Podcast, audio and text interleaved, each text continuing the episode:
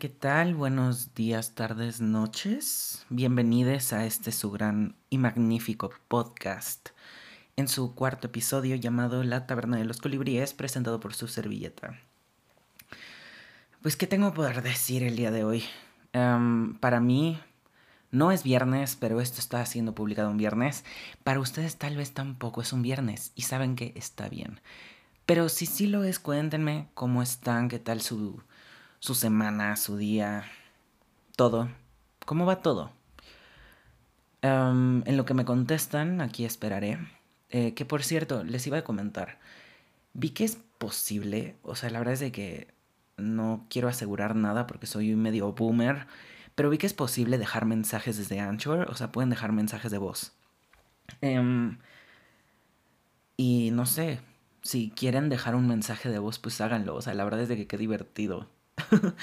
¿Qué, me pueden decir? No lo sé. Ni siquiera sé si es anónimo. No sé si tienen que decir su nombre. No sé esas cosas en la vida. Y me parecería muy interesante. Quiero ver cuántas mentadas recibo. Sería... No, no, no, no es tan divertido ahorita que lo pienso, pero sí me pregunto cuántos de mis amigos eran tan mierda como para hacer ese tipo de cosas. Pero bueno. Eh, Ay, ¿qué tema se tocará el día de hoy? Em, la verdad es que no sé. Primero, o sea, bueno, como, como siempre, la introducción a esto es de que estoy procrastinando. Debería de estar haciendo tarea. De nuevo, em, en este caso solamente es tarea para, eh, para filosofía. Se supone que tengo que hacer un, un Padlet. No sé si sepan qué es, pero no les sabría explicar. Son como post-its en internet es como un blog de post-its. Y está bien, me parece adecuado, me parece útil cuando quieres tener cierta información em, representada de una forma más visual y más entretenida. Lo puedo entender, de hecho, creo que estoy, estoy más de acuerdo con eso que hacer presentaciones de PowerPoint porque, qué carajos, a veces la gente no sabe hacer presentaciones de PowerPoint. Es como como de, ok, te voy a... O sea, se supone que es para resumir un tema y para poder exponer y de la nada dicen menos de lo que está escrito en las, en las diapositivas, porque las diapositivas son una tesis. Podría asegurar que hay diapositivas que tienen más texto que el manifiesto comunista, lo cual no es tan difícil porque es un texto no tan largo, es muy corto, he leído fanfics de más tiempo, pero no mamen, o sea, sí se pasan, es como, güey, no me estás enseñando un carajo más que no sabes hacer diapositivas. Eso es lo único que estoy aprendiendo de ti en este momento. No sabes hacer diapositivas. wow, em, no, no, tengo ni caraja idea que tenía que ver con nada de esto. Ok, ya, ya me acordé, pero aún así no importa. El Padlet es como un post-it enorme y gigante donde puedes poner links. Y está entretenido, la verdad es de que no lo detesto, a comparación de otros tipos de trabajo, así como me dicen, a ver, haz un video. No mames. ya sé, pero estás haciendo un podcast, güey. No debería de darte miedo hacer un video. Me da igual. No me gusta que me obliguen a hacer las cosas. Si alguien me dijera, oye, haz un podcast, que ya lo han hecho y ya comenté esa historia, lo detesté.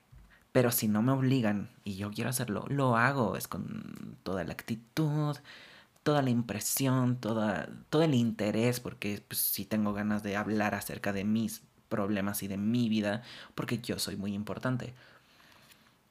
Em, ay, no mames. Bueno, el tema de hoy, el tema de hoy. El tema de hoy es la melancolía, ¿no?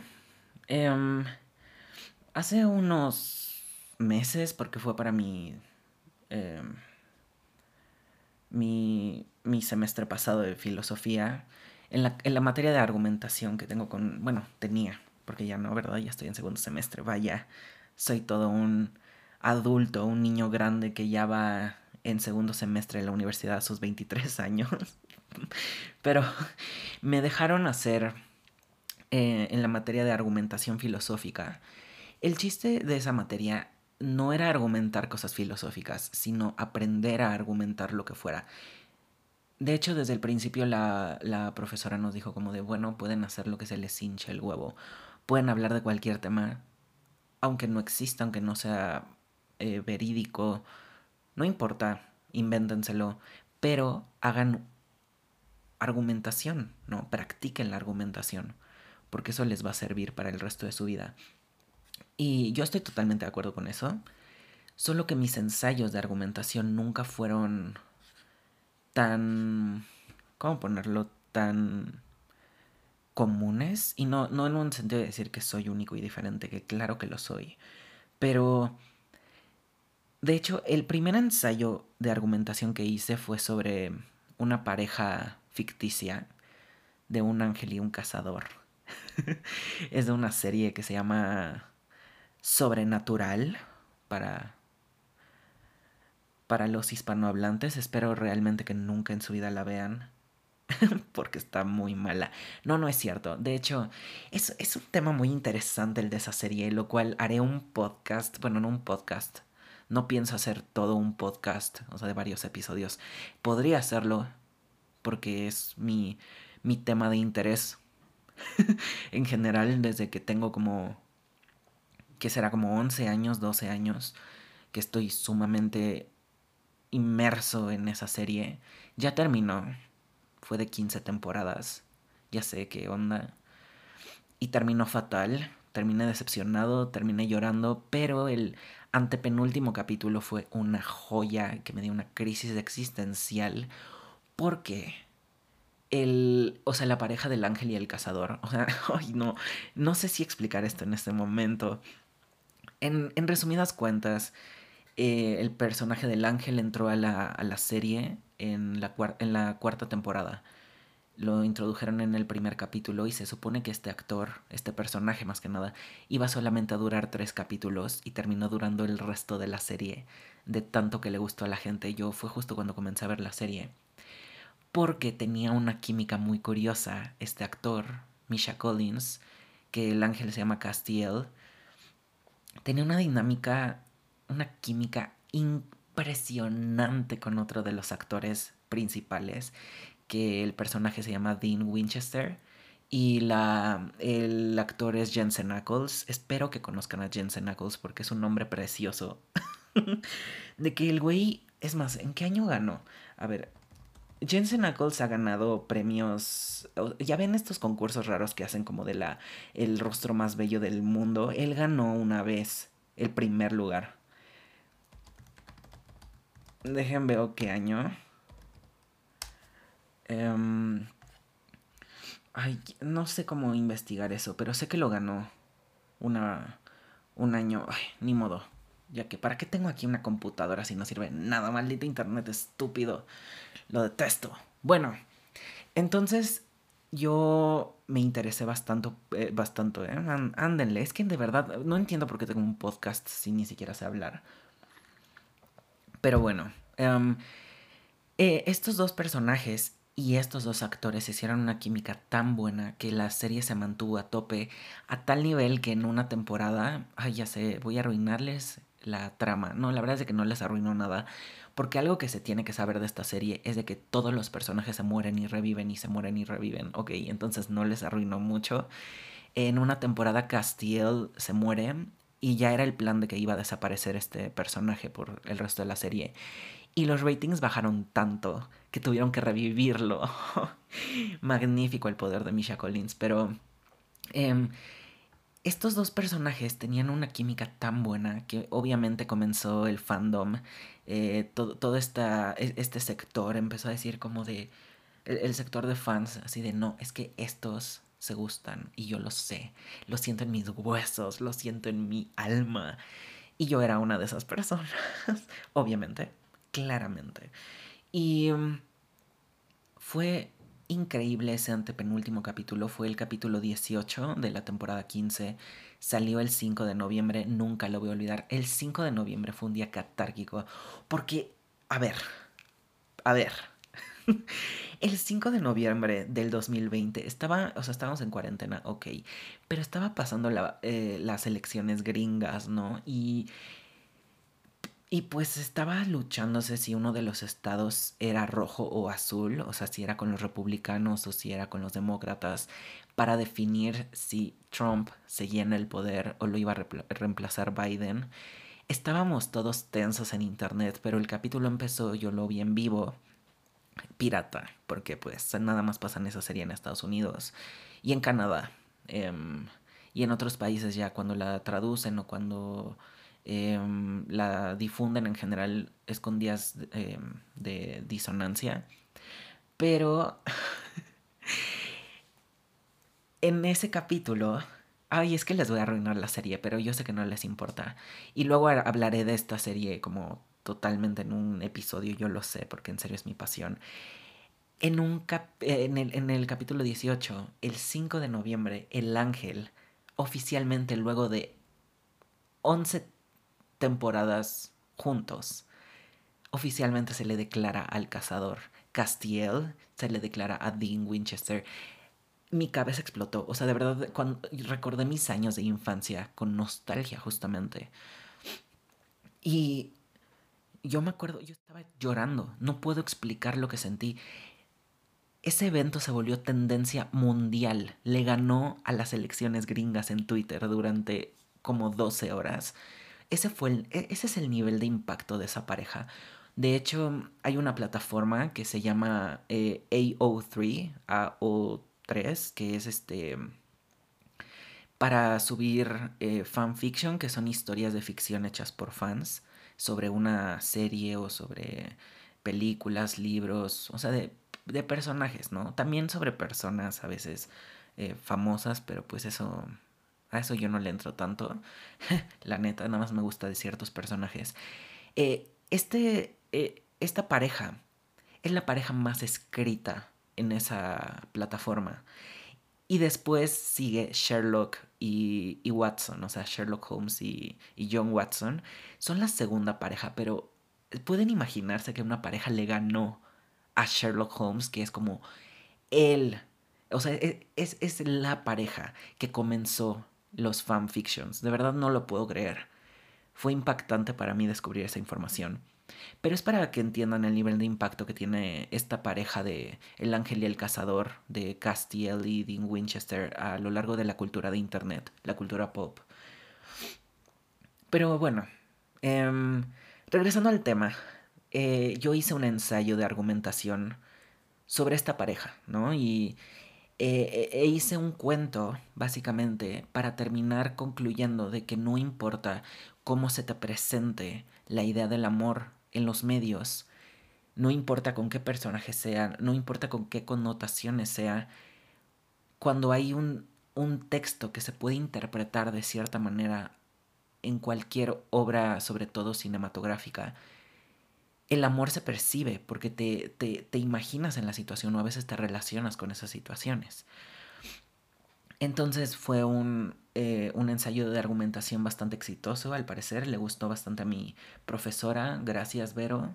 Este, el segundo que escribí fue muy, mucho más complejo que esto a través de un cuento, porque básicamente fue una entrada de, como una entrada de diario. Sí fue escrita de manera más académica, claro, no fue un diario así como de hoy valí pito, ¿no? O sea, no, fue, fue, fue un ensayo eh, mucho más armado, pero el título era eh, un ensayo sobre la nostalgia y fue un texto muy pesado de hacer para mí, honestamente.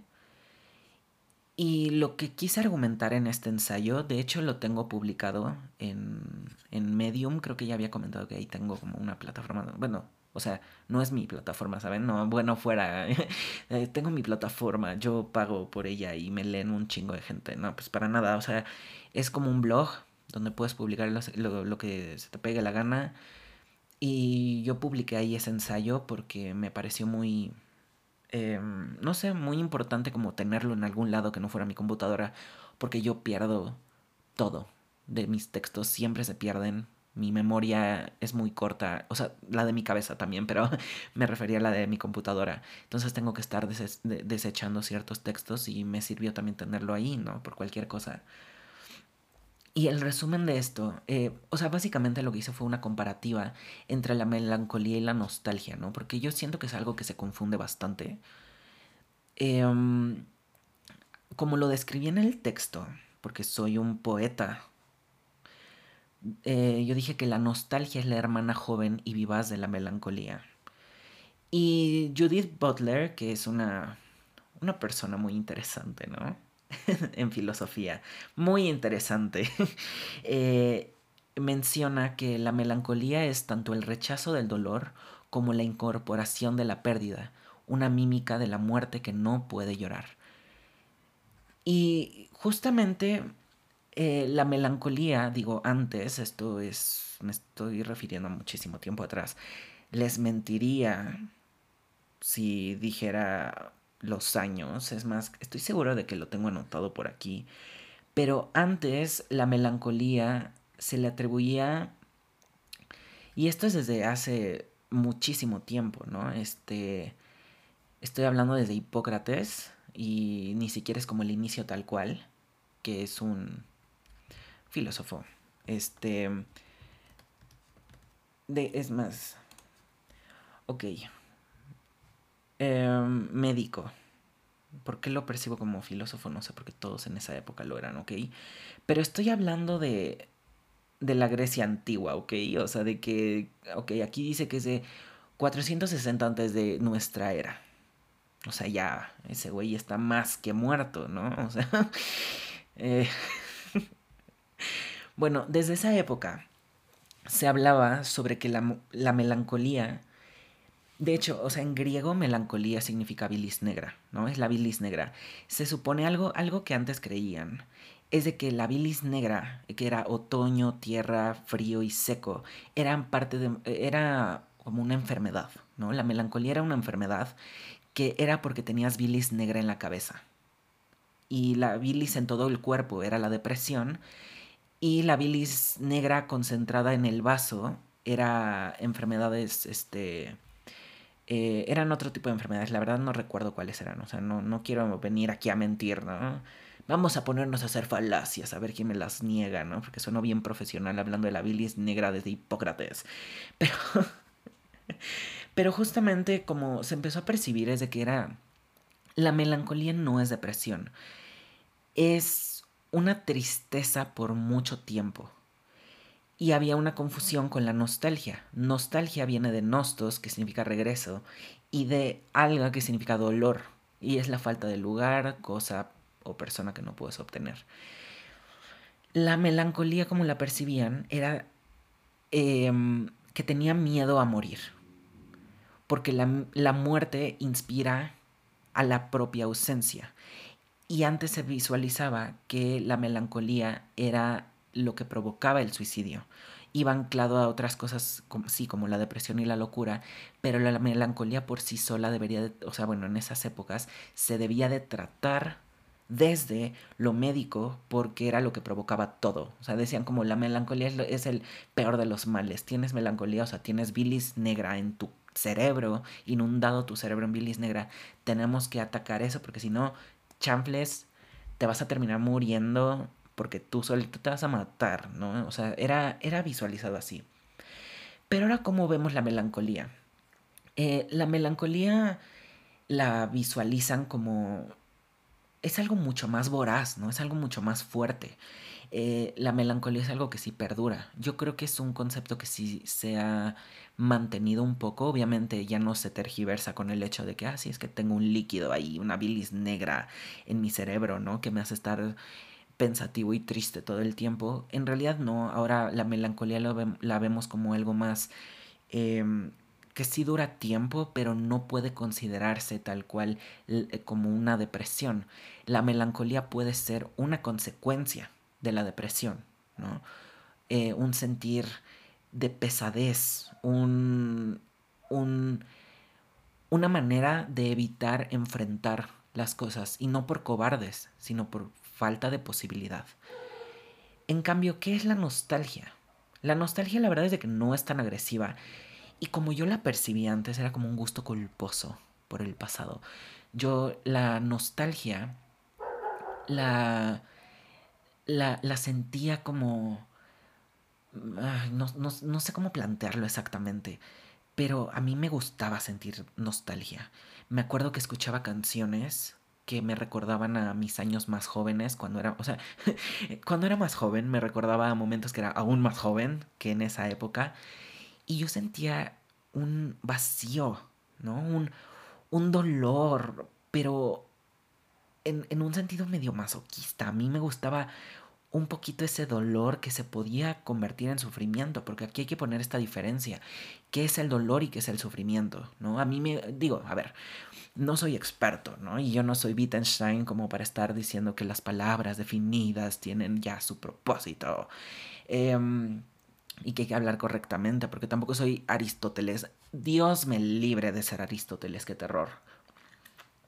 A ver, para contexto, Aristóteles básicamente, em, porque si yo hablando aquí bien chingón, ¿no? ¿no? es porque yo sea muy inteligente, es porque lo acabo de ver el día de hoy, lo de Aristóteles en clase, pero Aristóteles básicamente decía que había que hablar correctamente y si alguien no habla de manera correcta y si no piensa de manera correcta hay que corregirle, porque el usar mal las palabras puede dar interpretaciones.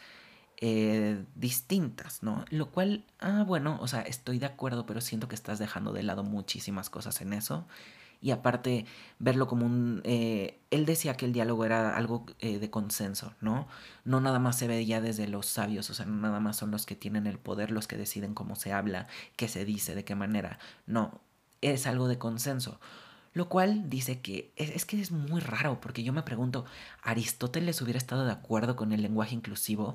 Al menos yo sé que Wittgenstein sí, porque él sí dice que el diálogo, eh, bueno, el lenguaje no es universal tal cual.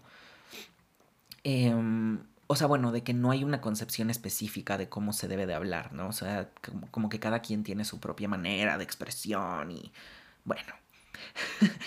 A lo que voy es de que em, la nostalgia provoca un dolor que se puede convertir en sufrimiento. El dolor para mí es algo totalmente inevitable. No puedes evitar el dolor, no puedes evitar que te duelan las situaciones, que te duela las vivencias, que te duela el, el, el pasado, que te dé miedo el futuro y te provoque dolor. El dolor físico no se puede evitar, pero para mí el sufrimiento es otra cosa totalmente distinta. Yo siento que el sufrimiento es algo que sí se puede evitar. Porque el sufrir es justamente el expandir el dolor más allá, es extrapolarlo, llevarlo a una concepción mucho más difícil de tratar, porque el dolor, como digo, es inevitable, pero el sufrimiento es como alargar este dolor, ¿no? Y justamente eso es algo que siento que se corre peligro con la nostalgia, ¿no? Se corre el peligro de que, porque la nostalgia duele, pero es un dolor tan bonito, para mí. El, dolor que provoca eh, la, nostalgia es tan bonito que me inspira, me llena, pero si te metes y te metes y te metes en este dolor de la nostalgia, se puede convertir en sufrimiento y de hecho es algo que yo tenía relacionado con la juventud. Yo no tengo memoria de mi juventud sin un dolor de nostalgia. ¿Y qué es la nostalgia, no? Realmente es el eh, puedes sentir nostalgia del pasado porque lo extrañas, ¿no? Es extrañar un lugar, pero no tiene que ser un lugar físico. La nostalgia también puede venir de escuchar canciones que ni siquiera son de tu época. Porque te duele el no estar en un lugar donde pues no estás, ¿no? y, y también para implementarlo con lo que tengo en la cabeza el día de hoy, yo tenía una nostalgia muy fuerte con respecto a, a los internamientos psiquiátricos, ¿no? Lo cual es como parte del tema que quería tocar hoy. Em, los internamientos psiquiátricos es, es, muy difícil de, de, contemplar, eh, tiene muchos estigmas, algunos son muy acertados, otros están bastante alejados de la realidad. ¿Qué es realmente un internamiento psiquiátrico? Y eso yo sí les puedo decir más allá de una investigación ardua, eh, porque los he vivido. Em, primero creo que es importante aclarar que los internamientos psiquiátricos tienen dos vertientes. Puede ser internado de dos maneras. Uno de manera voluntaria y otro de manera involuntaria. La voluntaria básicamente es de que tú vas y firmas como de sí quiero que me internen tú decides. La involuntaria es de que no tienes de otra más que pues, el internamiento en sí. Ahora, ¿qué pasa con esto? ¿Por qué lo estoy relacionando con la nostalgia, no? Em, hay, a mí me han internado en tres lugares, pero he estado internado cinco veces. El primero y el último fueron en lugares diferentes y los de en medio, estos tres fueron en un mismo lugar. El primer internamiento fue cuando yo era menor de edad, tenía 17 años y fue totalmente involuntario. Yo no decidí sobre eso, de hecho no recuerdo cómo llegué a, a ese hospital. Los, los siguientes tres, los tres de en medio, ahora sí que el sándwich, fue en un lugar que está en la Condesa, digo en la Condesa, en Coyoacán, eh, que era un convento. si lo vemos de cierta manera, sigue siendo un convento, porque de hecho lo maneja monjitas. Imagínense el terror para mí. No, de hecho no fue terrorífico tanto. Pudo haber sido peor. Y luego tenemos el último internamiento que fue en un hospital muy conocido eh, de gobierno. Em, y algo muy particular que me ocurría, y de hecho yo creo que tiene que ver con la falta de un buen diagnóstico para mí, ¿no? Porque para esto voy a aclarar esta parte. Yo Em, creo, supongo que es parte del espectro y tal vez no solamente del espectro autista tal cual, sino yo creo que es parte de las neurodivergencias.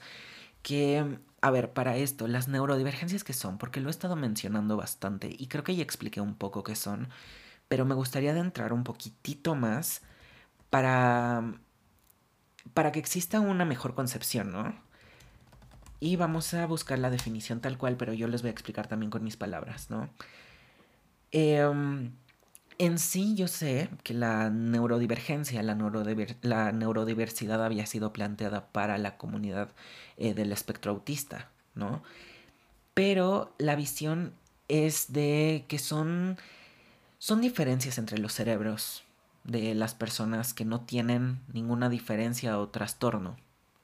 Em, y los que sí, Así se concibe esto de la neurodivergencia, pero para mí es algo mucho más complejo, porque ¿qué incluye la neurodiversidad?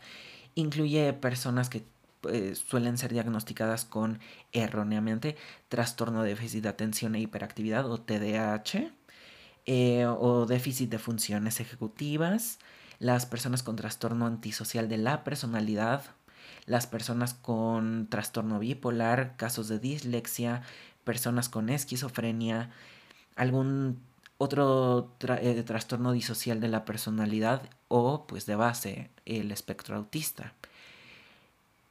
Ahora, ¿por qué digo que está mal el término de trastorno, no? Antes que nada, es que pues no es un trastorno, amigos, a ver.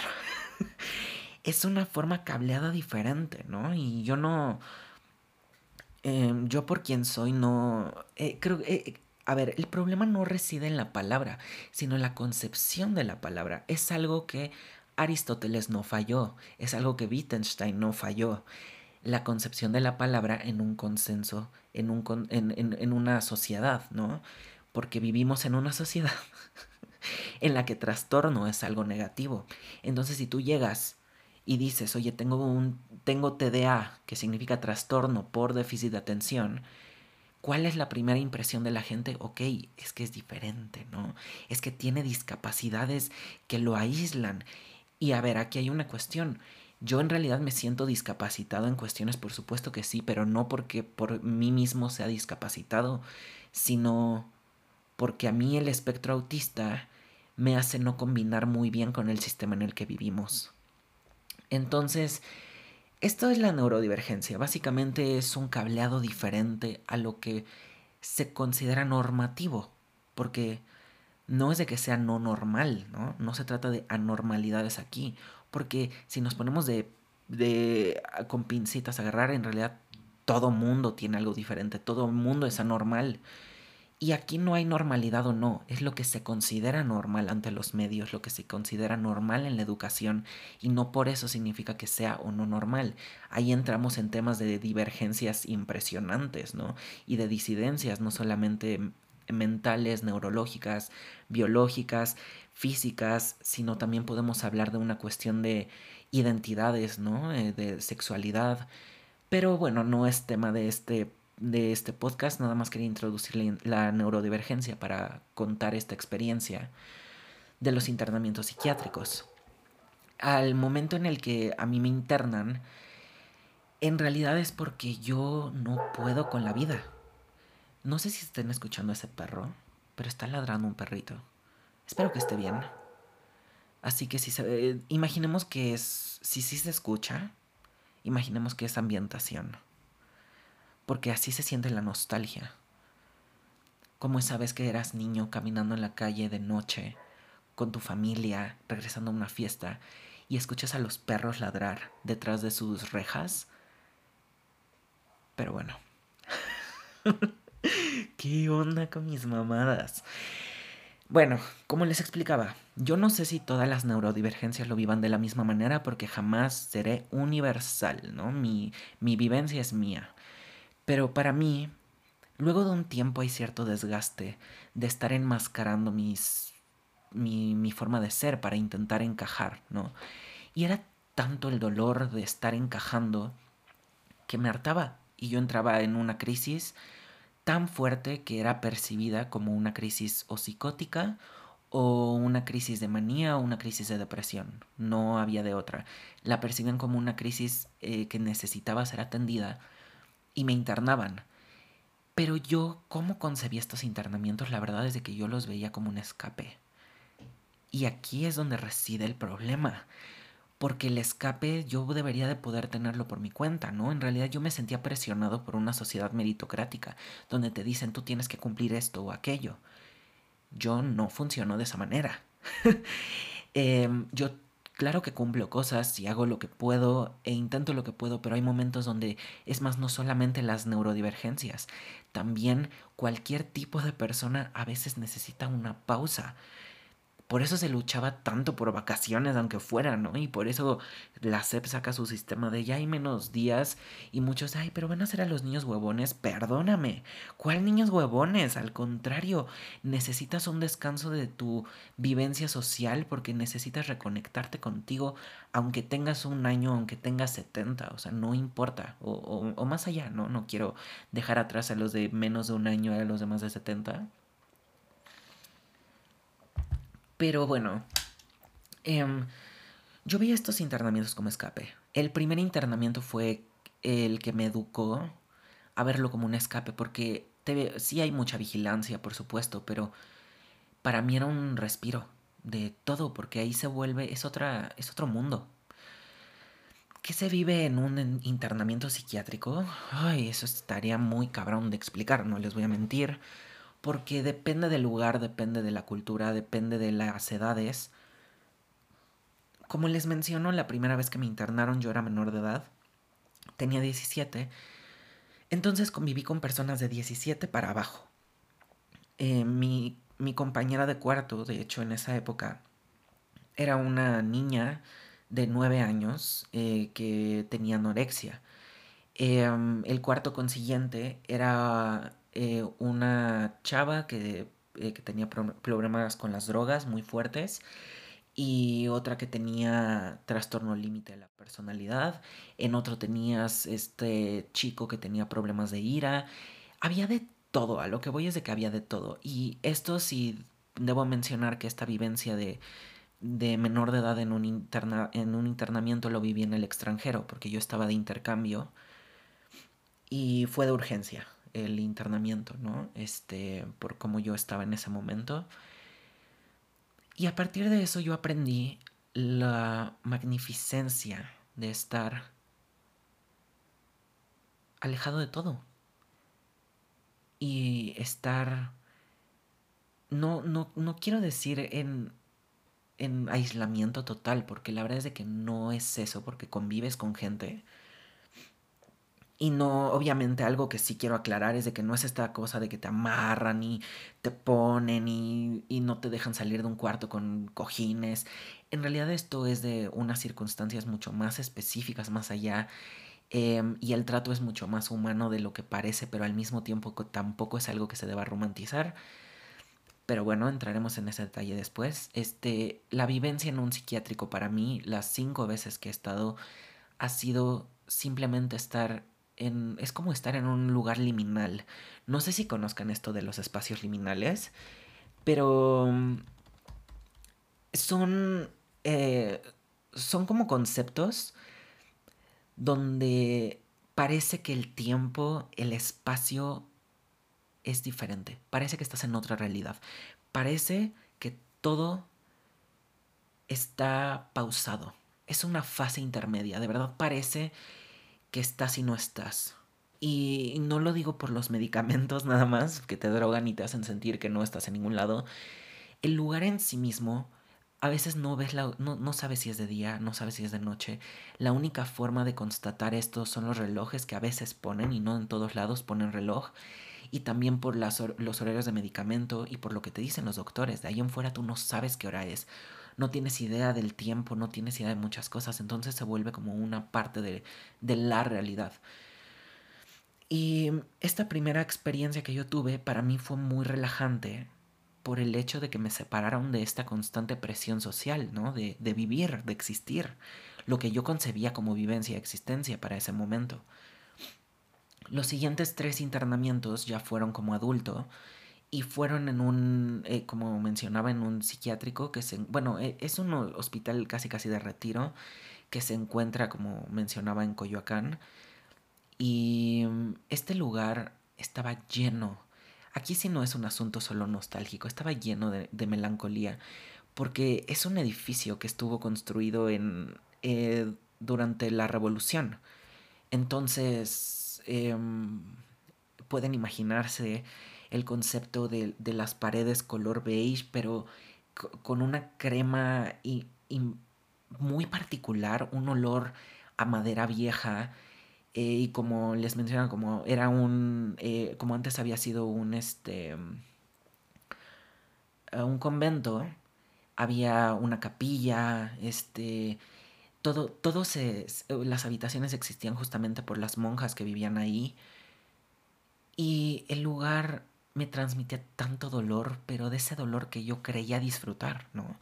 Porque yo no era muy partícipe de mis emociones, yo no entendía mis emociones, a la fecha, esto es parte del diagnóstico, de hecho, eh, eh, bueno, es parte de, de, ser del espectro autista y como digo, no es experiencia de cada persona dentro del espectro, cada neurodivergencia, pero algo que a mí me ocurre es de que no sé distinguir a veces ni siquiera mis necesidades básicas. No sé distinguir si estoy triste, enojado, emocionado, nervioso. Y a veces no sé distinguir si tengo si estoy aburrido, si tengo hambre, si tengo ganas de ir al baño. O sea, de verdad se me confunde todo a veces en esta noción. Sé que existe un nombre para esto, pero no soy tan informado en ese tema. Lamento eso, espero para el próximo podcast poder, si les interesa, poder hablar más al respecto de esos temas. Pero em, en esto mismo yo nunca había podido identificar emociones, exceptuando este dolor tan particular que sí disfrutaba porque me inspiraba a hacer cosas y era la nostalgia, ¿no? Y la nostalgia de, como les explicaba, yo en estos internamientos yo siento que es un espacio ajeno a la realidad porque no ves noticias, no tienes televisión, no tienes radio, no sabes qué está ocurriendo en el mundo exterior. Es una pausa tan de tanta catarsis que lo único que te queda es convivir contigo. Y yo sé que lo estoy planteando como algo de ensueño, pero por favor aguarden conmigo, porque no es así. Yo en estos momentos de nostalgia tan fuertes, tan adictivos, escribí mucho, creé mucho y por supuesto que son cosas que veo ahora y yo usualmente soy de esas personas que relee lo que escribí y digo, qué pinche vergüenza, ¿no? O sea, de que no, qué terrible jamás compartas esto. Y la verdad es que yo leo y veo, reviso lo que llegué a hacer en esta época y me, me sigue conmoviendo un poco, ¿no? Este, a veces hasta me pregunto si realmente fui yo el que hizo estas cosas porque me suena muy muy, muy fuerte y muy maduro para la edad que realmente tenía.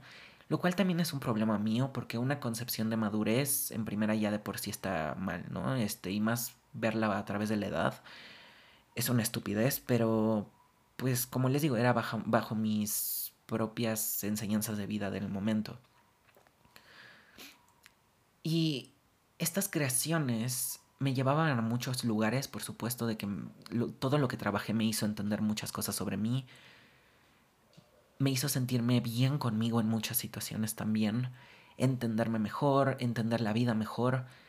El problema es de que yo necesitaba estar internado para estas cosas, porque salía al mundo exterior, me empezaba a concentrar otra vez en la meritocracia, en los avances, boom, escuela, amigos, eh, familia, medicamentos, doctores, todo venía a mí tan rápido y también este problema del futuro, de que qué voy a hacer de mi vida, ¿no? O sea, en, qué, ¿en qué me voy a convertir? ¿Cuándo voy a cumplir mis sueños?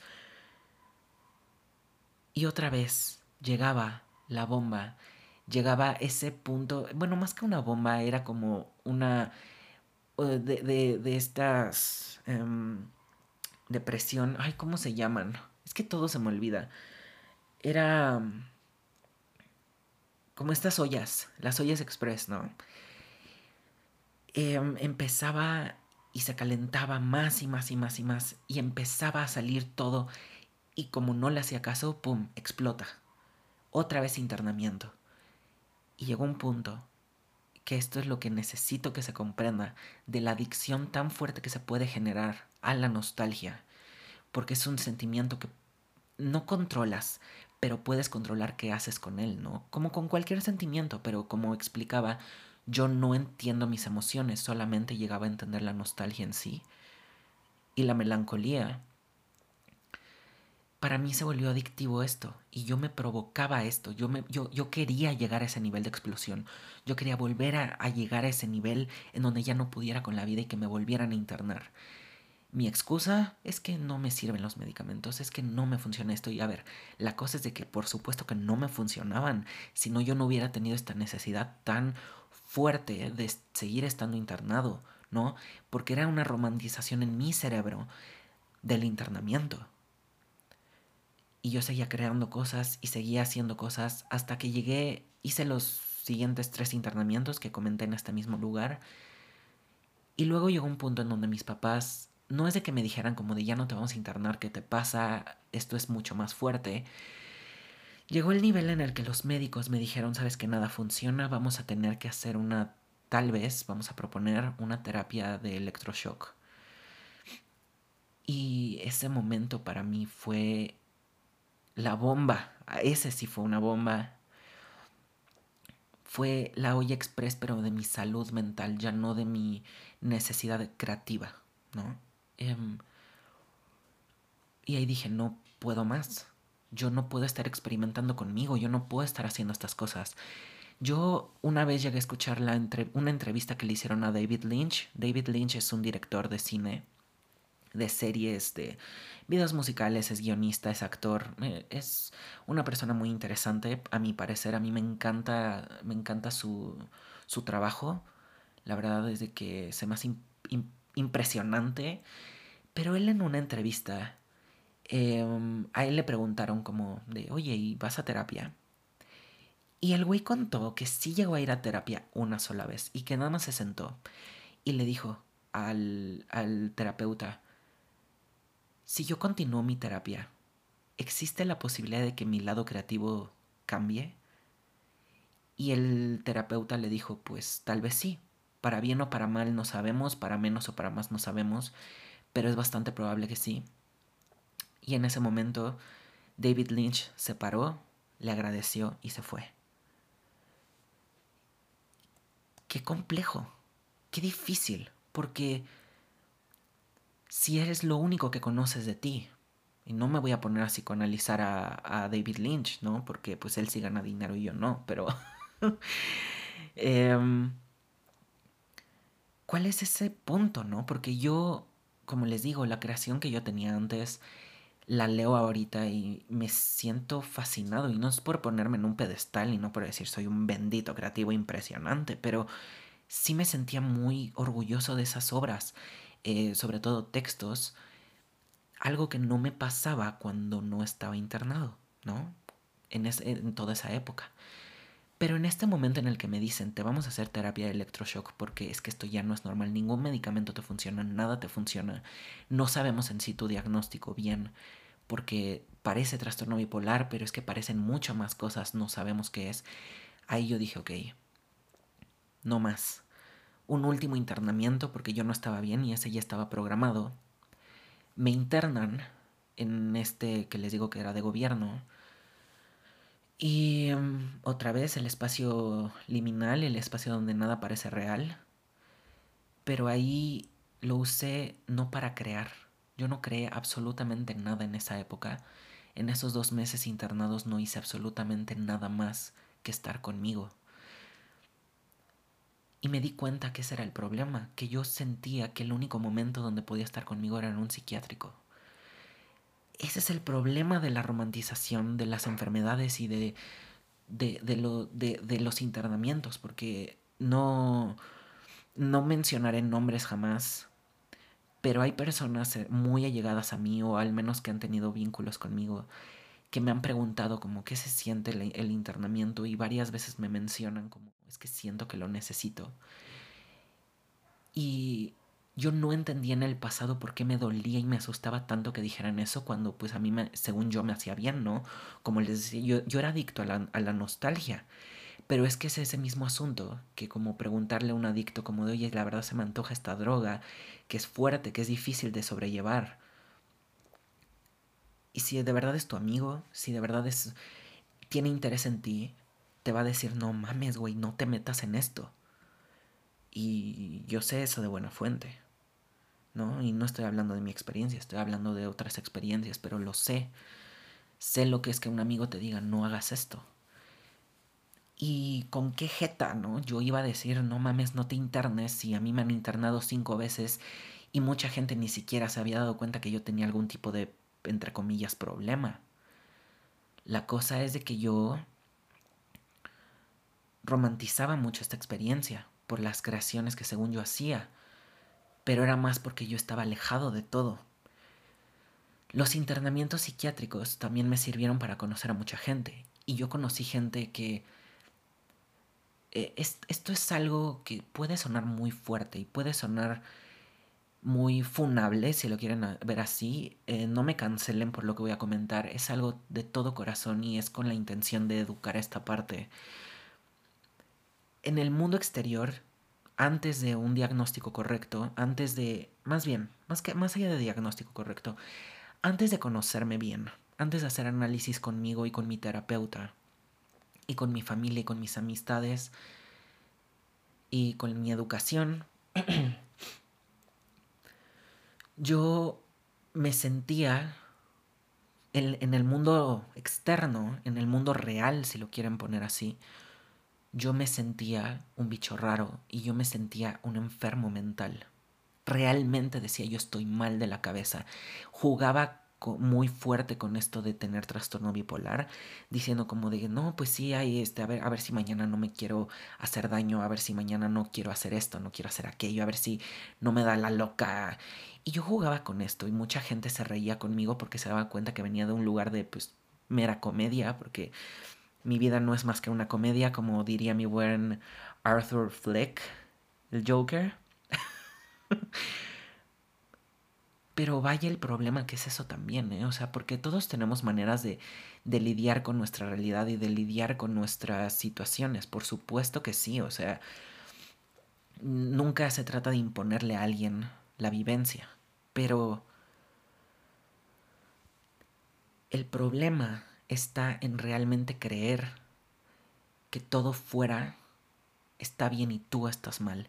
Yo me sentía como el ser erróneo dentro del planeta. Y algo pasaba al internarme, que yo me sentía como la persona más cuerda de ahí. Era muy difícil. Veía casos, nunca, a, lo que yo jamás vi un caso más extremo que el mío. Digo, no, al contrario. Nunca vi un caso en el que yo fuera lo más extremo o siquiera el penúltimo más extremo. Yo siempre fui el yo me veía y decía como, ¿qué hago aquí? Y por eso me metía a mi recámara, la que me daban, y me ponía a inventar cosas, y me ponía a escribir, me ponía a dibujar. Pero todo era desde un sentido de, yo aquí no pertenezco, porque yo no estoy mal. Y a, ver, aquí es donde les digo que es la cuestión de funa y de, y de cancelación. No estoy diciendo que dentro de los psiquiátricos nada más haya gente enferma. Por supuesto que, o sea, no es una cuestión de que ya se perdieron en la vida, claro que no. A lo que voy es de que hay situaciones en donde realmente es necesaria una intervención, pero no es siempre. Y no es cada año, y no es cada cinco años, es cada vez que sea un extremo, es cuando no se puede de ningún momento lidiar con ningún tipo de cosa en la vida. De hecho, hay un médico, creo que se llama Michael B, no recuerdo, ese sí no recuerdo muy bien, pero él definía el asunto de los internamientos psiquiátricos como un asunto en donde ya no puedes tú eh, hacerte cargo de ti mismo y eres un peligro para ti o para terceros, y o para terceros, en cualquier sentido. Y honestamente, el, el asunto es de que yo no era un peligro para mí o para otros, ¿no? Era simplemente un miedo a enfrentar mi realidad. Y esto es algo muy difícil de entender, muy complejo, porque la cosa es de que yo tuve la concepción de que yo pues, estaba mal, mal, mal. Eh, yo no estaba hecho para esta sociedad, yo no estaba hecho para siquiera vivir. Y por eso lo, pues el único ancla que yo tenía para estar bien era la nostalgia y la creación dentro de la nostalgia. Y si bien en este ensayo que les comento que hice, yo resumí con. Em, con el hecho de que la nostalgia existe por lo efímera de nuestra existencia, porque nos da nostalgia, nos da dolor el no poder estar en situaciones que pues nunca vamos a vivir o no vamos a volver a vivir o quién sabe si vamos a vivir y nos da temor el futuro, ¿no? Nos da temor el qué está pasando ahorita y por qué no estoy haciendo lo que quiero. Entonces te anclas de pasados, te anclas de supuestos, te anclas de percepciones que no están presentes. Y yo creo que la nostalgia en sí puede ser un arma, pues es un arma de doble filo, como comentaba, si la vuelves, eh, si en vez de dolor para la inspiración la vuelves sufrimiento, te pierdes en ese mundo, ¿no? Eh, la adicción de cualquier cosa es lo peor que puedes hacer. Eh, porque cualquier tipo de adicción, cualquier tipo de, de, de, una intensidad obsesiva en la cual tú te pusiste y esté manejando tu vida más allá de las neurodivergencias, porque dentro de las neurodivergencias hay algo que se conoce como hiperfijación, que, o, un tema de interés, que son temas o cosas o eh, cualquier tipo de, de situación que te obsesiona tal. Y aparte aquí es otra cosa. Obsesión, aquí yo no lo estoy hablando en una connotación negativa, ¿no? No hay que ver la obsesión como algo negativo, porque puede ser algo muy positivo, te puede ayudar para el conocimiento, te puede ayudar para, eh, para, pues para tu superación personal, lo que quieras, pero dentro de las neurodivergencias tenemos esto, de que tenemos una fijación extrema hacia temas. Y cualquiera puede decir, ay, pero yo obviamente me he obsesionado con este tema o con aquello, o con... Sí, claro, pero a lo que nos pasa a las neurodivergencias es que nos controla la vida. Em, y no salimos de eso. Así como en este momento para mí una hiperfijación, o bueno, más que hiperfijación está siendo un tema de interés, es esta cuestión de los podcasts.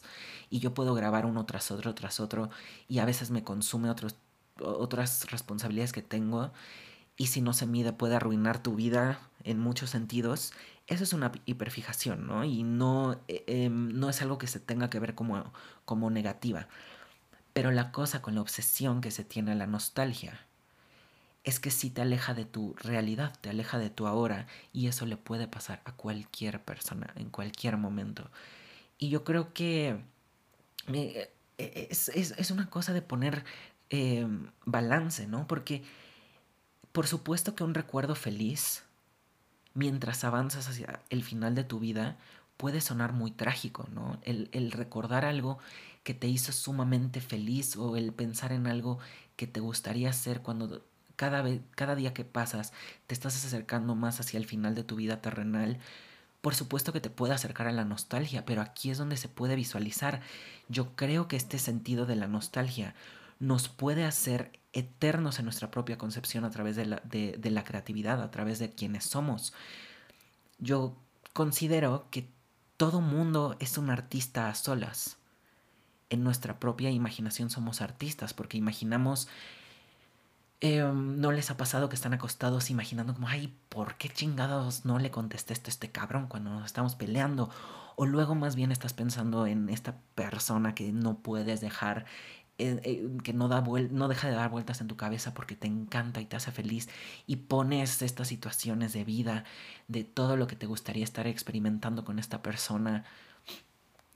E, eso, eso es ser artista, estás creando en tu mente. Y para esto no necesitas una pausa en tu vida, para eso no necesitas poner un, un momento de, sabes que me voy a alejar de todo tiempo y circunstancia, porque a, veces es justamente esta capacidad que tenemos los humanos de ser finitos, de ser últimos, de tener una, un, un límite ante las cosas, lo que nos hace tan creativos y lo que nos hace explotar lo que somos. Y por eso yo creo que nuestra mente es como un lienzo y la nostalgia puede llegar a fungir como un pincel. Podemos crear cosas a través de la nostalgia. Podemos crear cosas a través del dolor. Y no estoy diciendo solamente de que pónganse a escribir, porque a lo mejor va a haber personas que no les gusta. No les estoy diciendo pónganse a grabar, pónganse a tomar fotografías, pónganse a dibujar, porque cada quien tiene su propia manera de expresar creatividad. Hay personas que lo hacen a través de, ¿sabes qué? Me voy a poner ahorita, así en este pinche momento, me voy a poner a hacer toda la tarea que tengo de ingeniería porque te termina siendo un asunto de creatividad también. En este momento, sabes que me voy a poner a hablar con mis amistades, en este momento le voy a decir cuánto quiero a mi familia.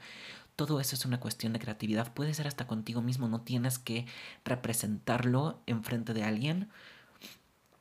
Pero también creo que si nuestro miedo reside en la fatalidad y en la finalidad de nuestra existencia, dejar legado es lo más importante y lo más interesante. Y para eso no se necesita un trastorno no se necesita estar cableado de manera particular como llamado neurodivergencia, no se necesita estar internado para salir adelante. Se necesita tener una concepción real de quiénes somos y plasmarla visceral y plasmarla como se pueda, no importa de qué manera, plasmarla. El momento en el que esta nostalgia se convierte en melancolía y esta melancolía se convierte en un dolor y este dolor se convierte en sufrimiento. Siempre es bueno buscar ayuda y jamás, jamás dejen de buscar ayuda. Y tampoco, como había mencionado en, el, en uno de los podcasts pasados, no se trata de confiar ciegamente en un médico y no se, no se trata de confiar ciegamente en una amistad, en un familiar, en cualquier ser, en cualquier eh, sistema, no confíen ciegamente en nada más que en ustedes, porque al confiar en ustedes van a saber medir cómo ir hacia su propósito. Al fin y al cabo, pues sí, somos finitos, pues sí, hay mucho dolor de por medio, pero podemos hacer la vida lo más interesante y jugosa posible. Y tenemos la, es más, yo diría, no, no, no quiero decir obligación de hacerlo, porque pues bueno, em, hay personas huevonas. no, no es cierto, no, no es por eso. Pero tampoco se trata de romantizar esto, o sea, tampoco estamos así de, ay, puras buenas vibras aquí, yo vibrando altísimo todo el tiempo, porque tampoco es el pinche chiste, ¿no? Porque como les dije, yo muchas cosas que he escrito, que he hecho, este podcast, no sé si haya inspirado a alguien en algo, si los haya hecho reflexionar en algo, pero esto nació gracias a un dolor que yo tenía de nostalgia. Y ahorita me está ayudando a no tener más ese dolor porque dejé de romantizar el dolor. Es momento de dejar de lado esta, esta concepción de que el dolor es lo que nos mantiene vivos. Muchas, en muchas canciones se tiene, ¿no? En mucho arte se percibe, es muy nombrado el decir como de yo sé que estoy vivo porque me duele. Yo sé que estoy vivo porque sangro. Yo sé que estoy vivo porque porque siento que, porque estoy tan cerca de una muerte, aunque sea emocional, que siento que estoy vivo de nuevo, cuando en realidad también puedes sentir que estás vivo a través de la creación, a través del orgullo de ti mismo, a través del decir, no mames, yo no sé si esto alguien más lo haya creado, pero el hecho de que a mí se me haya ocurrido, qué chingón que estoy vivo, ¿no? Entonces, todo se trata de perspectivas. ¿Y qué es la salud mental al final? Pues el estar conectado con uno. No 100% un medicamento, no 100% una terapia, no 100% un internamiento, pero tampoco... A, a, veces sí lo necesitamos, ¿no? Pero siempre 100% nosotros. Siempre. Pase lo que pase, es 100% nosotros. Y bueno, eh, ya hablamos de temas intensos el día de hoy. Muchísimas gracias por sintonizarme esta tarde-noche de viernes en el que sale esto. No sé cuándo lo escuchen, como ya había comentado. Repito, muchísimas gracias por escucharme y nos escuchamos el próximo viernes. De verdad, espero que cada una de ustedes, ay, como diría mi, nada más pausa en esto. Tengo un, profesor que no sé por qué a mi grupo nos dice así de, ¿cómo están todas ustedes, amigas? Casi, casi. Nada más hablan femenino y se me hace muy curioso. Eh, me gusta, se me hace más interesante que llamar el todo. Es algo que creo que yo hice todo este podcast y lamento eso. Quiero decir que estoy todavía en una etapa de deconstrucción del lenguaje porque yo soy muy correctito ahí con estos asuntos. Em, lo cual estaba muy mal. O sea, correctito en nivel de, de academia, ¿no? Pero de, pues es un proceso poco a poco. Así que espero que todos estén excelente. Cualquier cosa aquí estoy disponible. Si tienen una experiencia que quieran comentar, platicar, ahí está en Anchor. Se pueden meter y mandarme una, un audio contando algo que tal vez quieran que se platique algo que tenga que ver con esto, me lo pueden dejar en privado en Instagram, en Twitter, en Facebook. Para este momento ya voy a tener Facebook al fin, porque no mamen, no tenía Facebook, porque me lo bloqueó Mark Zuckerberg.